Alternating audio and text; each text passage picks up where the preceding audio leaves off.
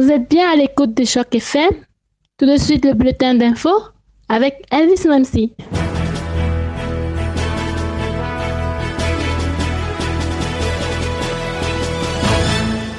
Bonjour à toutes et à tous et bienvenue dans ce bulletin de nouvelles effectué en partenariat avec Salle de presse. Ce matin, on a observé de grosses perturbations sur la ligne Go Train Berry Toronto en raison d'une enquête de police. Celle-ci a conduit à une suspension du service entre les stations Allendale Waterfront et Union Station et faisait suite à la mort d'une personne qui a été percutée ce matin par un train un peu avant 6h30 du matin. C'est la seconde fois ce mois qu'une personne est tuée par un train Go dans cette région. Le procès s'ouvre enfin qui déterminera si Dylan Miller et Mac Smith, respectivement de Toronto et Oakville, sont responsables de la mort de Laura Badcock, une jeune femme de 23 ans.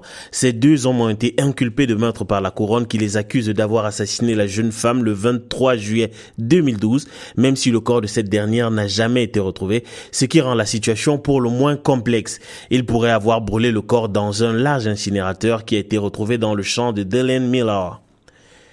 Le marché de l'immobilier de Toronto repart à la hausse suite à la mise sur pied en avril dernier par le gouvernement provincial de l'Ontario d'un plan pour le logement équitable. Celui-ci euh, comprenant notamment une taxe de 15% appliquée aux investisseurs étrangers et visant à refréner leurs ardeurs.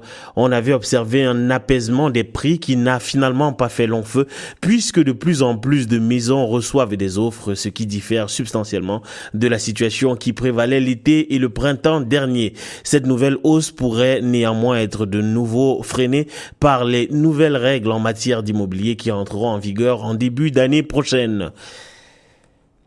Salle de presse maintenant. L'artiste torontoise Michel Le Tarte s'est fendu d'une exposition intitulée Couleurs de l'ancien Mexico qui est visible à la galerie Propeller jusqu'au 29 octobre.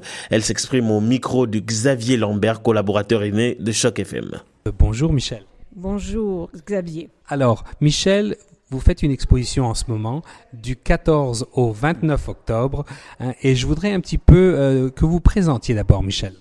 Je suis euh, artiste, mais euh, j'ai un antécédent scientifique. J'ai fait une carrière scientifique. Mais pour pouvoir échapper la science un soir par semaine, j'allais suivre des cours à OCAD. Et c'est comme ça que ça a commencé. Et après 22 ans à OCAD à temps partiel, euh, j'ai abandonné un peu parce que et j'ai continué à faire des, des ateliers avec euh, des, artistes différents, d'aller prendre des cours à l'école d'art d'Aliburton et aussi à Toronto School of Arts.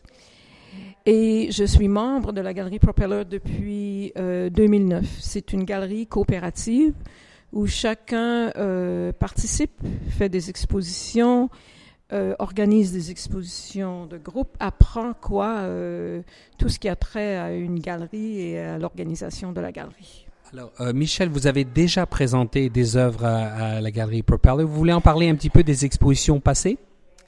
Oui, j'ai fait déjà plusieurs expositions ici, beaucoup d'expositions de groupe, plusieurs par année, mais des expositions solo. J'ai fait une sur l'Afrique, au Africa, J'en ai fait une sur l'île de Malte. J'en ai fait une euh, sur euh, la, Turquie, qui était appelée Anatolia. Et cette fois-ci, le Mexique. Comme vous voyez, je suis inspirée de voyage. Alors, euh, Michel, cette exposition est intitulée Colors of Ancient Mexico.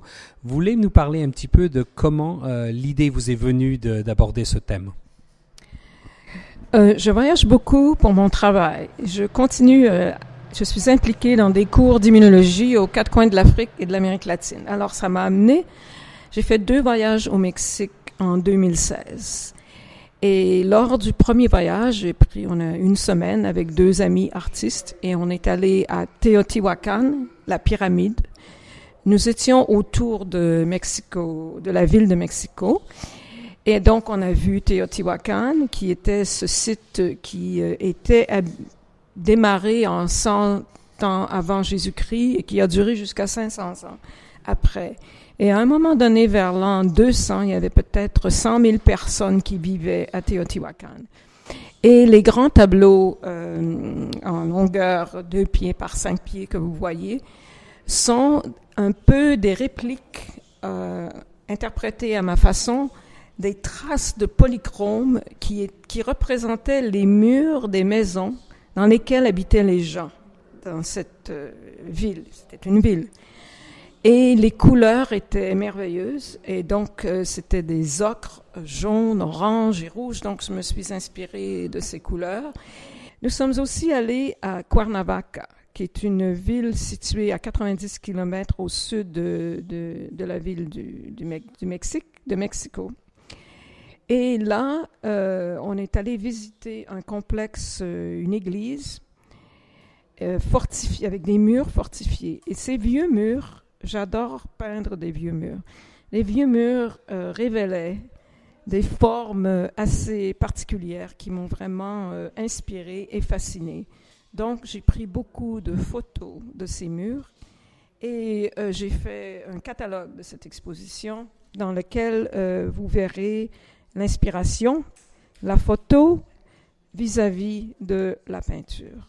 Donc, c'est toujours les voyages qui m'inspirent, car à mon avis, on découvre euh, le monde et des choses merveilleuses, et la culture mexicaine est d'une richesse euh, extraordinaire. N'hésitez bien entendu pas à aller regarder cette exposition qui, comme je vous le disais, s'achèvera le 23 octobre. Pour écouter cet entretien dans son entièreté, rendez-vous sur www.chocfm.ca sous l'onglet chronique. C'est tout pour ce bulletin d'information réalisé en collaboration avec Salle de presse.